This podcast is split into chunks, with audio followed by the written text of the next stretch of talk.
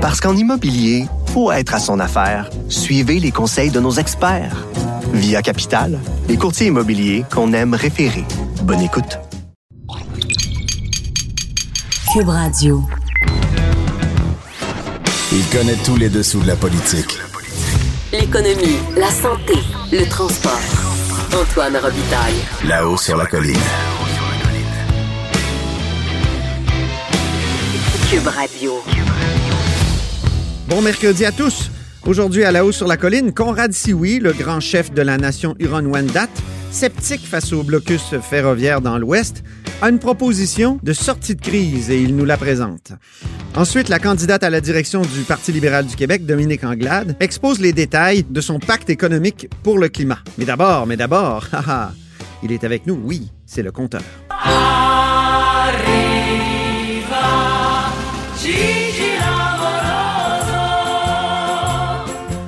Bonjour Jean-François Gibault. Bonjour Antoine. Notre compteur est accessoirement directeur de la recherche à QMI. Comme ça, il y a un angle mort à la- l'acquisition de Bombardier euh, Transport par Alstom.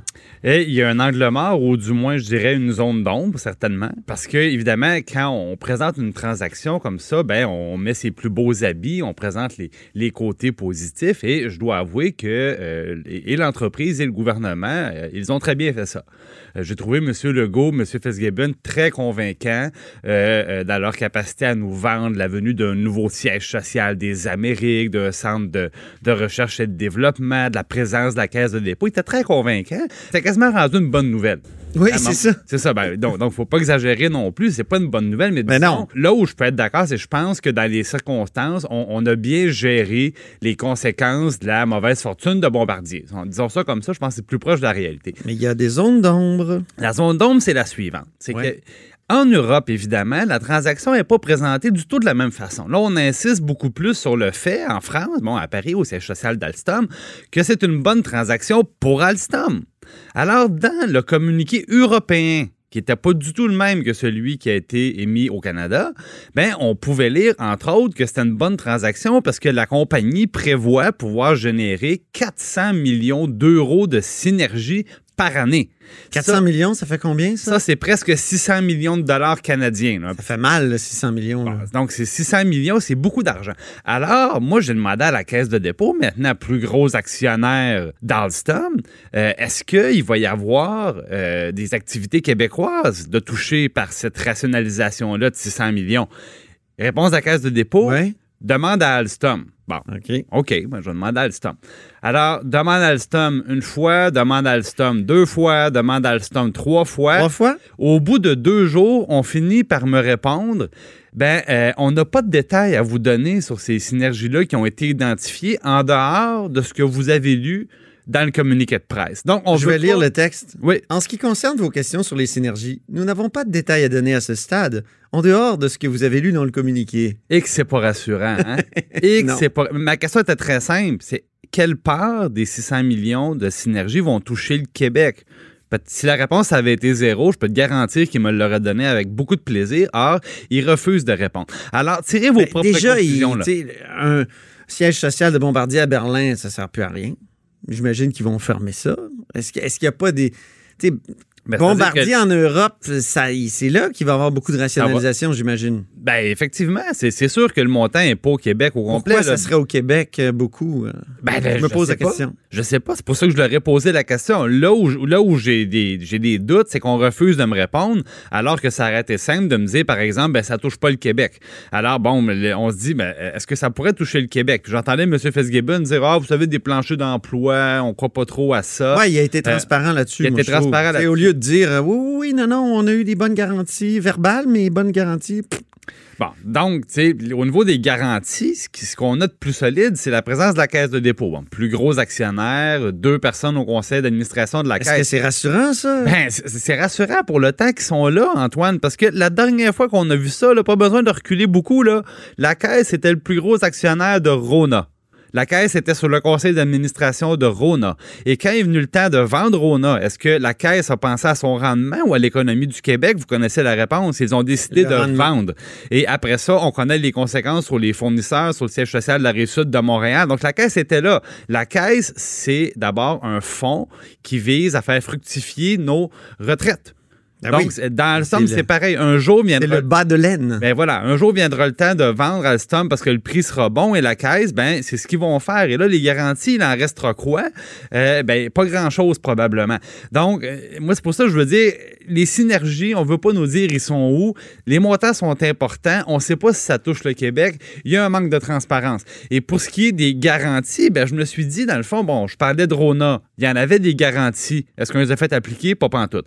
Dans le cas d'Alcan, qui est devenu Rio Tinto, il y avait des garanties très Ah là, ça, c'était censé être béton. C'était en béton, Ah l'entente oui. de continuité, mais est-ce qu'on a fait respecter l'entente? Pas du tout. Alors, j'ai demandé au gouvernement fédéral, à Industrie Canada, parce qu'il faut savoir que le gouvernement fédéral, c'est lui qui réglemente les acquisitions de compagnies canadiennes Mhm. par des entreprises étrangères. Donc, il faut qu'ils demandent la permission. Et la loi, c'est c'est administré par Industrie Canada. Alors, j'ai dit, quand les entreprises, euh, vous leur posez des conditions, ils prennent des engagements pour acheter nos entreprises, comme là, Alstom, c'est une entreprise française. Bon. Alors, elle dit, est-ce que c'est arrivé souvent que les entreprises qui ne respectent pas les conditions, ben, se fassent mordre, qu'on sorte le pitbull, puis qu'on dit ça. Il y a là, des conséquences. c'est des conséquences. Alors, après, après beaucoup de recherches, on m'a dit oui, c'est arrivé une fois en 2009.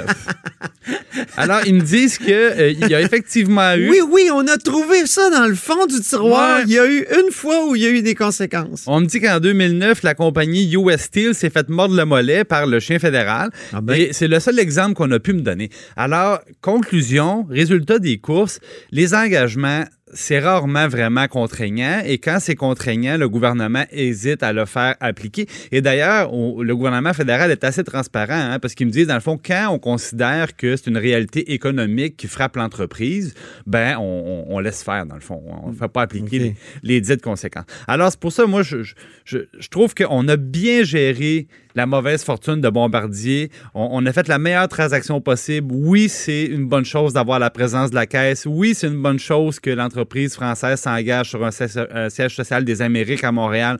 Mais c'est pas. Je veux dire, c'est pas l'idéal. L'idéal, c'est arrêter d'avoir une entreprise en santé et mieux gérer, une entreprise québécoise. Maintenant, bon, on, on Est-ce qu'on a eu des détails du- sur le- les cadeaux de départ à M. Bellemare? Pas encore. Mais soi- soyez sans crainte, ça s'en vient. Il faut. Oui, ça, je suis certain. Merci beaucoup, Jean-François Gibault, notre compteur et accessoirement directeur de la recherche à QMI, qui rugissait encore aujourd'hui. Ben oui, 600 millions, moi je rugis. Parce qu'en immobilier, faut être à son affaire. Suivez les conseils de nos experts. Via Capital, les courtiers immobiliers qu'on aime référer. Bonne écoute. Là-haut sur la colline. Une entrée privilégiée dans le Parlement. Cube Radio. Alors, au bout du fil, euh, il y a Conrad Sioui, grand chef de la nation Huron-Wendat. Bonjour. Loisez-vous, quoi, quoi? Oui, oui, oui, effectivement. Sur. Oui, euh, donc la crise ferroviaire euh, dure depuis euh, plus de presque 15 jours. Quelle sortie de crise on peut imaginer selon vous actuellement? Comment vous analysez les choses? Ben, d'abord, on a dit que c'était une question de gouvernance, une question de communication. On s'est aperçu que la gouvernance, c'est c'est un problème qui, qui date, euh, même je dirais même avant la loi sur les Indiens. Euh, euh, la nation Huron-Wendat ici à Québec, on a on a eu des chefs héréditaires jusqu'en 1840. Euh, le dernier chef héréditaire, ça a été le grand chef Nicolas Vincent. Et puis après ça, bon, on a établi un système où on va élire les gens, non pas sous, parce qu'on est sous la loi sur les Indiens, on est 35-40 ans avant l'application de la loi sur les Indiens, mais c'est à cause que dans ce temps-là, on avait compris que fallait aller chercher euh, les meilleurs des meilleurs, que ce soit femmes ou hommes, mais euh, des, des porte-paroles, des chefs, des leaders qui allaient à chaque année euh, porter le message, puis à un moment donné... euh, Parce qu'il y a un problème de conflit de légitimité. le, le problème, c'est le conflit de légitimité, dans le fond. Quand, quand il y a deux types de légitimité, héréditaire et démocratique, c'est ça. Ben, on est en Colombie-Britannique. il y a certainement encore des conseils héréditaires qui existent. La loi sur les Indiens a, euh, depuis 1876, euh, établi les conseils de bande. Mais il reste une chose, là, M. Robillard, c'est que peu importe le, le chapeau qu'on portera, euh, c'est le peuple. Il faut aller voir le peuple, les gens. La démocratie, elle a toujours existé depuis toujours, j'imagine en tout cas. Qu'à un moment donné, euh, c'est les gens, c'est la, la, la, la somme de la décision que les gens vont prendre qui va faire qu'on va que nous comme leaders on va on va on va s'ajuster puis on va porter le message. Pensez-vous que dans la situation actuelle, euh, dans la nation Wet'suwet'en, euh, les gens sont plus du côté des héréditaires ou du côté des conseils de bande qui acceptent euh, le projet et sa construction? Ben, regardez, je vis pas là ni rien, mais ce que j'ai entendu, c'est qu'il y a 20, il y a 20, sur le long du tracé, il y a 20 communautés. Il y a 20 communautés qui l'approuvent. Les conseils de bande ont passé, euh, j'imagine, beaucoup de temps avec leur population, ont consulté leur monde. Il y a eu des référendums un peu partout et les gens l'approuvent. Pourquoi? Mais parce que c'est comme ici aussi. À un moment donné, on a besoin de s'ajuster aussi. On peut pas toujours être victime puis victime du système, puis blâmer tous les, tous les autres. Alors, on a besoin de, d'avoir de, la formation professionnelle. Euh, on, a, euh, on, a du rattrapage à faire à ce niveau-là, beaucoup. On a besoin d'emploi, on a besoin de donner une chance à nos jeunes, on a besoin de lutter contre les, euh, les taux de, de, suicide puis de, d'agression qu'on connaît. On a besoin de, que nos entrepreneurs prennent en charge. Donc, on a besoin de participer à l'économie et sans pour autant porter atteinte à nos traditions puis nos valeurs. Mm-hmm. Mais hier, justement, Andrew Scheer euh, au Parlement canadien a dit qu'une manière de se réconcilier, c'était de faire des projets ensemble comme le projet euh, Coastal Gas, GasLink. Est-ce que c'est votre impression aussi? C'est ce que je comprends en tout cas de ben, ce que vous me dites. C'est que le conseil traditionnel ou euh, héréditaire là-bas, eux autres, il y a toute la question là-bas, c'est qu'il n'y a pas de traité. Il faut, faut ça, il faut comprendre qu'en Colombie-Britannique, il n'y a à peu près pas de traité. Alors, quand on n'a pas de traité avec la couronne, qu'est-ce qui nous reste à nous autres, les Premières Nations? Il nous reste une fameuse politique désuète, paternaliste, fédérale, qui s'appelle la politique des revendications territoriales globales. Et elle, exige, cette politique-là, au terme du traité final, euh, l'extinction du titre indien par voie de certitude. Alors, c'est pas tout le monde qui est prêt à s'enligner dans ça. Mm-hmm. Et les, les, héréditaires, comme les traditionnels ou les modernes, nous sommes tous contre ça. Personne ne veut, abandonner ses droits, son titre territorial pour, pour, pour, des programmes et des services. À un moment donné, il euh, faut respecter un peu euh, les Premières Nations dans ça. C'est peut-être vrai qu'on n'est pas des Français ni des Anglais, qu'on n'a pas notre place dans la Constitution, à moins d'aller en cours, mais on, à un moment donné, on a le droit aussi de respirer puis de vivre. Alors, est-ce que, est-ce que construire des projets ensemble, c'est une façon de se réconcilier, comme, comme disait Andrew Scheer? Ben oui, mais Andrew Scheer, euh, j'ai entendu peut-être plus euh, euh, un bulldozer qui voulait qui voulait grincer des dents. Oui. Alors, euh, tu sais, c'est, euh, c'est, pas comme ça non plus qu'on va faire. J'ai déjà, j'ai déjà vu ça dans la crise d'Oka. Oui. J'étais chef régional dans, dans, durant la crise d'Oka, puis j'ai entendu toutes les, toutes les couleurs. Là. Il a fallu que M. Bourassa entende tous ces, tous ces commentaires-là puis les mettre en pratique. Il y aurait eu des, des, des catastrophes humaines incroyables. Mais en même temps, c'est compliqué, là, parce que l'économie est paralysée. Euh, il y a un conflit de légitimité entre euh, les chefs héréditaires puis euh, les, les, conseils de banque. Tout le monde est légitime, là. La, légitimité, c'est le peuple qui, qui, qui, qui, qui l'exprime. Les conseils, les conseils de bande ont des mandats très précis, sont élus démocratiquement. Mm-hmm. ici, on, on, passe par, par une façon de, de travailler au conseil ici au niveau de la nation par le plus large consensus possible. On sait que l'unanimité n'existe pas, mais on va chercher le consensus. C'est comme grand chef, je vais chercher le plus large consensus. Et si, si, autour de huit chefs, il y a une décision, il y en a sept qui, qui, sont en, faveur d'une décision quelconque, puis qu'il y en a un autre qui n'est pas en faveur, ben il va dire ben puisque vous êtes sept et que je suis tout seul, je m'arrange. Mhm. À un moment donné, il faut, faut, faut, faut, trancher aussi. Là. Et comment on règle ça là? Euh, Est-ce qu'il ben, faut que la GRC se retire euh, des, des, terres ancestrales là-bas avant qu'il y ait de négociations ou? Ça serait pas mauvais, ça serait ça serait pas mauvais du tout. Euh, par contre, ce qu'on connaît pas, c'est qu'on connaît pas le, climat social qui existe présentement. Ouais. On ne sait pas si, si par exemple, euh, qui sont là aussi. Et des fois, il y a, il y a, une tierce partie qui s'invite dans ces dans ces, euh, ces événements-là, qui sont pas nécessairement des Premières Nations. Euh, qui sont plus des activistes de, de tout acabit. Mm-hmm. Alors, il faut peut-être aussi protéger les infrastructures, protéger les gens aussi. Mais là où on en est, on est rendu à une étape. Puis Donc, la GRC a sa place là pour protéger. C'est ce que Pardon? Est-ce que, si je comprends bien, la GRC a quand même sa place là pour protéger les, les infrastructures qui existent?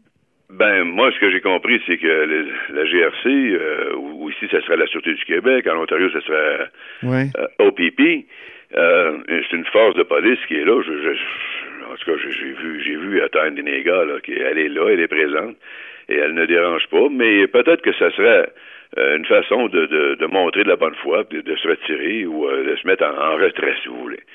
Par contre, là où on en est euh, aujourd'hui, euh, parce que parce que quand même là, des sources vitales d'approvisionnement qui sont en cause, Oui. parce que euh, on vit tous sur la même planète, puis parce qu'on a tous les mêmes besoins, puis parce qu'on mange tous des céréales, puis on a tous besoin de gaz propane, puis que des médicaments, ça s'applique à tout le monde aussi. Alors, on est tous impliqués dans ça. Ouais. Donc, c'est un projet de société, ça. Mais euh, dans ce temps-là, allons voir qu'est-ce que la, la- encore la tradition des Premières Nations dit. Ben, allons voir la médiation. OK. Euh, on a chez nous au Québec euh, les plus grandes médiatrices au monde. La juge Louise Otis, la, la juge euh, Arbour. Oui. Euh, ils, ont, ils ont fait de la médiation à travers le, le monde entier dans des situations très, très difficiles. Ils sont venus faire une médiation ici entre la nation Huron-Wendat et quelques communautés Innu. Euh, des questions territoriales, des questions difficiles, tough. Et euh, souvent, c'est, c'est une solution qui, sont, qui, qui, qui peut, qui peut donner de, de très, très d'excellents résultats. On l'a jamais essayé. Euh, dans- puis personne n'en parle non plus et personne euh, ose vouloir peut-être en parler, mais euh, peut-être que ça devient une tierce partie qui entre et qui sont, ils sont tellement compétentes, mais c'est pas une personne, c'est un conseil de médiation. C'est, Oui. euh, ce sont des gens qui sont. euh, Aimeriez-vous en faire partie? ben moi j'ai suffisamment de travail ici comme grand chef de ma nation, c'est euh, puis j'ai peut-être pas le- toute l'expertise euh, voulue dans ces matières-là, mais euh, euh, Donc, je peux on demande à Mme Otis et euh, Mme Arbour euh, de s'y mettre, de former Mais un pas- conseil. pourquoi, pas- pourquoi, pourquoi pas Judy aussi, si, si, si, euh, Ah, si Wilson Judy à embarquer. oui. Bon, ben, euh, c'est, des personnes de droit, c'est des, euh, c'est des avocats en partant. Ils ont monté dans, dans la hiérarchie, il y en a eu des, des, des ministres, des juges, etc. Mais ça prend pas une armée non plus, mais des personnes qui sont capables de, de comprendre la situation, de, de, de faire un constat et de se rapporter à qui de droit pour qu'on puisse être capable de, de dénouer l'impasse avec une, une formule qui va faire que, que, que tout le monde va être gagnant. Parce qu'on a, on, on a besoin, euh, parce qu'on vit au Canada, puis parce qu'il y a des, des prochaines étapes dans la vie, on a besoin de trouver des façons, des formules où on ne sera pas toujours en- de retour à la case départ dans ces situations. On ne peut pas toujours être, être sur le bord du- du- de la voie ferrée puis bloquer les trains. Là. Oui, ben, vous avez dit que c'était pas une bonne idée là, de faire ça aussi. Ben, et c'est à cause que c'est souvent quand on quand on on a le droit de manifester. M. Reptard, j'ai manifesté toute ma vie. J'étais allé en Cour suprême, je me suis battu, euh, puis je continue de me battre. Puis comme d'autres aussi. Et j'ai occupé le bureau des affaires indiennes à Ottawa. J'ai fait des manifestations devant le Parlement, devant l'Assemblée nationale, partout. Bon, euh, le problème, c'est que c'est que là, ça touche les gens. Ça touche les, les agriculteurs, ça touche euh, les, les, les- les gens qui sont, qui sont chez eux, qui ont des besoins. Ouais. Alors, faut faire attention parce qu'on est tous impliqués. Je l'ai dit tout à l'heure. On, on, on mange tous euh, de la bonne sagamité, là, de la même soupe. fait que, à un moment donné, euh, on a besoin aussi de trouver des solutions. Puis peut-être que peut-être que ça serait une solution, en tout cas la médiation, un conseil de médiation qui euh, qui aurait qui sait- d'abord qui ont l'expérience, l'expertise aussi. Euh, des conflits comme ça, il n'y en a pas juste au Canada. Là. Il y a des conflits qui sont bien plus lourds que ça. Il y a des conflits armés, il y a des conflits difficiles. Et on a chez nous, ici au Canada, puis d'ailleurs au Québec, euh, les meilleurs des meilleurs euh, dans le monde pour, euh, pour tenter de trouver des solutions de paix et de réconciliation dans la reconnaissance mutuelle de nos nations, puis de nos gens, puis de nos peuples. Excellent. Merci beaucoup, euh, Conrad Sioui. Voilà. Très bien. Conrad Sioui, donc, est grand chef de la nation Huron-Wendat. Vous êtes à l'écoute de là-haut sur la colline. Parce qu'en immobilier, pour être à son affaire, suivez les conseils de nos experts. Via Capital, les courtiers immobiliers qu'on aime référer. Bonne écoute.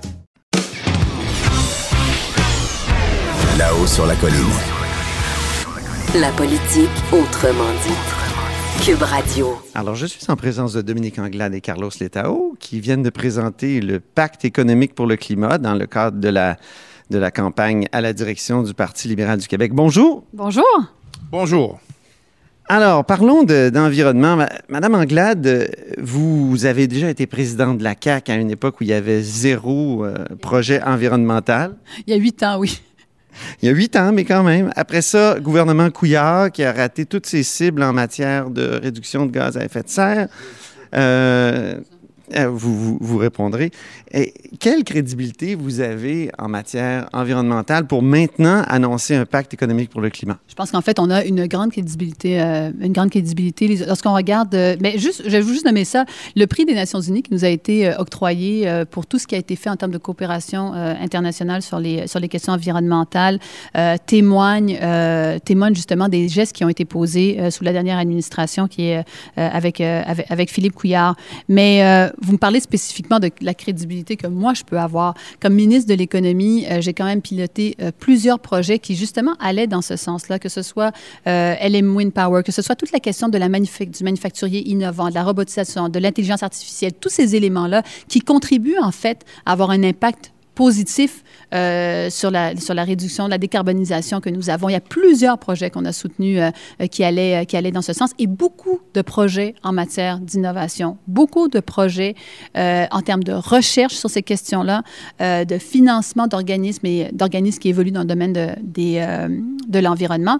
Et je vous dirais même, quand j'étais chez Montréal International, on a fait venir des organismes internationaux. ils se sont installés ici au Québec, Future Earth, pour ne nommer que celui-là, qui avait un, leadership partagé en différentes régions, mais qui avait choisi finalement le Québec parce que justement, on est en train de faire la démonstration de ce qu'on faisait ici. Donc, il y a plusieurs initiatives que j'ai pilotées par le passé qui vont dans cette direction-là. Nous devons aller beaucoup plus loin aujourd'hui et surtout euh, ne pas suivre la direction que nous prenons avec le gouvernement actuel. Oui, euh, Carlos Letao, maintenant sur euh, la réduction des, des c'est-à-dire la, non-atteinte des cibles. Oui. J'ajouterais à ce que à ce que ma collègue vient vient de dire que depuis 2015, donc de, 2015 à 2018, le gouvernement, notre gouvernement de l'époque, avait pris un rôle très très proactif pour mieux développer et, et mieux augmenter l'ampleur de l'alliance que nous avions avec la Californie. Donc, de, bien renforcer la bourse du carbone. Notre gouvernement avait pris vraiment euh, un rôle très de leadership là-dedans. Nous avions travaillé avec nos, voisins de l'Ontario pour convaincre le gouvernement de l'Ontario de faire partie aussi euh, de, ce Western Climate Initiative, de la, bourse du carbone. Et euh, malheureusement, le gouvernement de l'Ontario, par la suite, le nouveau gouvernement a décidé de, se retirer. Mais si on avait eu le Québec et l'Ontario dans la bourse du carbone avec la Californie, ça aurait contribué pour accélérer davantage la réduction de, des gaz à effet de serre. Donc, nous avons travaillé très fort euh, sur ces enjeux-là. Et non, je n'ai pas du tout honte euh, de notre bilan environnemental de 2015 à 2018. Bien, euh, donc, vous êtes un parti maintenant qui est très montréalais, très concentré à Montréal. Or, euh, en région, on le sait, euh, c'est une sensibilité qui, est beaucoup moins là, la, sensibilité environnementale. En tout cas, on dit souvent que c'est des, des, des, des, des attitudes du plateau Mont-Royal, de l'autre pacte pour le climat, celui donc qui a été lancé récemment. Donc, en plus, les gens achètent de plus en plus de pétrole de, de, de, de VUS, est-ce qu'ils sont inconscients? Là, je vais revenir sur une prémisse que vous avez dit. Vous avez dit les gens à l'extérieur, euh, de, des, dans, dans, les régions, euh, sont des gens qui ne sont pas nécessairement conscientisés par les questions environnementales autant qu'ailleurs. Moi, je ne moi, je crois pas à ça. Mais ça se mesure dans les sondages, non? Regardez, je ne crois pas à ça parce que euh, on vit, ils, vivent au quotidien les conséquences des, des, enjeux climatiques. On n'a qu'à regarder les îles de la Madeleine, ce qui se produit avec les berges et l'érosion des berges. Ils le vivent, ça. Moi, je reviens de, de, cinq, de quatre jours en Abitibi où on a parlé beaucoup des questions, des questions environnementales dans un, dans un secteur où on parle de, développement minier également. Et il faut savoir conjuguer, euh, conjuguer les deux. Euh, même chose lorsque l'on va dans, la région du Saguenay-Lac-Saint-Jean. Même chose. Alors, il ne faut pas penser que les gens n'ont pas d'intérêt pour cette question-là, parce qu'en région, au contraire, moi, je crois que nos agriculteurs, ils sont les premiers à vivre la conséquence des changements climatiques avec des saisons qui sont plus courtes euh, et qui ont un impact réel sur, sur leur capacité à gagner leur, à gagner leur vie. Donc, je pense que les gens sont très conscientisés. Maintenant, quelle action? Vous vous dites, est-ce que les gens sont inconscients parce qu'ils achètent, achètent des autos? Quand tu poses ton geste individuel, ben tu poses ton geste individuel. Mais si tu as l'impression que tu contribues à quelque chose de collectif et que tu es sensibilisé à ça, je pense que c'est ça qui influence aussi les comportements. Mais ça fait des années qu'on sensibilise, qu'on fait ça, mais malgré tout, les gens continuent de consommer, je veux dire, Beaucoup de carbone. C'est pour ça que je crois qu'il est impératif que le gouvernement ait un rôle d'exemplarité. C'est pour ça qu'on est rendu à dire qu'il nous faut un nouveau pacte économique qui va toucher l'ensemble des ministères. C'est pour ça que cette responsabilité doit incomber au premier ministre. C'est également pour cette raison qu'il faut qu'on mesure les résultats concrets puis qu'on ne se retrouve pas après un certain temps à se dire ah ben finalement on n'a pas atteint les cibles. Il faut qu'on ait des, des, mécanismes qui permettent de contrôler ça. Alors vous avez raison de dire ben il me semble que ça fait des années il y a eu des progrès qui ont été faits, mais il y a encore un énorme travail à faire et c'est la raison pour laquelle on propose un nouveau pacte économique. Vous proposez un, pacte aux agriculteurs. Euh, combien ça coûterait, par exemple, de, de faire en sorte que les, euh, mettons qu'on sèche les grains, non pas avec du gaz, mais avec de l'électricité. Euh, euh, moi, j'avais parlé une fois à un agriculteur qui avait inventé une machine à le faire avec l'électricité. Il fallait qu'il se branche à Hydro-Québec. Ça écoutait une terre en bois de boue, comme on dit. Euh, comment on fait pour euh, électrifier aussi tous les, les, les, les tracteurs? ça coûterait combien, vous, l'ancien ministre des Finances? Ce que je vous dirais, ce que je vous dirais comme, comme réponse, ça nous coûterait combien de ne pas le faire? Euh, parce que l'agriculteur que présentement euh, utilise du, propane pour faire sécher ses, euh, ses, ses grains, peut-être que d'ici d'ici 10 ans, d'ici 15 ans, le, coût du propane va, va être hors portée parce qu'il y aura d'énormes pénuries encore plus grandes qu'aujourd'hui. Donc, le coût de ne pas s'adapter, à mon avis, excède le coût de s'adapter. Donc, mieux vaut commencer maintenant euh, comme on a dit tantôt, 2050, c'est pas si loin que ça, c'est dans 30 ans. Euh, donc il faut commencer d'ores et déjà. Et quand vous regardez, euh, par exemple, ce qui se passe présentement dans le domaine de la finance, Dominique a parlé de plusieurs ministères qui devraient être, faire partie de, de, de l'exercice. Elle n'a pas mentionné le ministère des Finances, mais, mais ça aussi. Euh, dans, dans, le monde de la finance, par exemple. Vous pensez à BlackRock, par exemple? Je pense à BlackRock, je pense à Mark Carney, euh, qui, qui, prend maintenant un rôle très important dans, dans les Nations Unies. Euh, et, et, son rôle, c'est de, de, vraiment de, mener cette réflexion à une autre, à une autre, une autre étape euh, pour que le monde de la finance puisse, puisse participer activement au processus d'adaptation au changement climatique. Et une fois qu'on a les moyens financiers pour le faire, donc pour répondre à votre question, ça va coûter combien? Ouais. Ça coûtera ce que ça coûtera parce que le secteur privé aussi euh, va faire partie de, cet exercice-là. Moi, j'ai aucun, aucune crainte de, de, l'économie de marché. Et si les incitatifs sont en place euh, pour qu'on investisse dans des, solutions euh, écologiques, bon, les entreprises, les, financiers vont le faire et on va être capable de passer à la prochaine étape. Mais les, les, les, les policy makers, les, les, les, les gouvernements doivent mettre en place l'infrastructure nécessaire pour que cela puisse arriver. Quelle place euh, aurait le troisième lien dans votre plan de mobilité durable, euh, dans le plan national de mobilité durable qui, est dans votre pacte? Quelle, place? On veut un, un troisième lien qui réponde à nos enjeux, euh, de, premièrement, de mobilité. Donc, ça veut dire qu'il va y avoir plus de fluidité.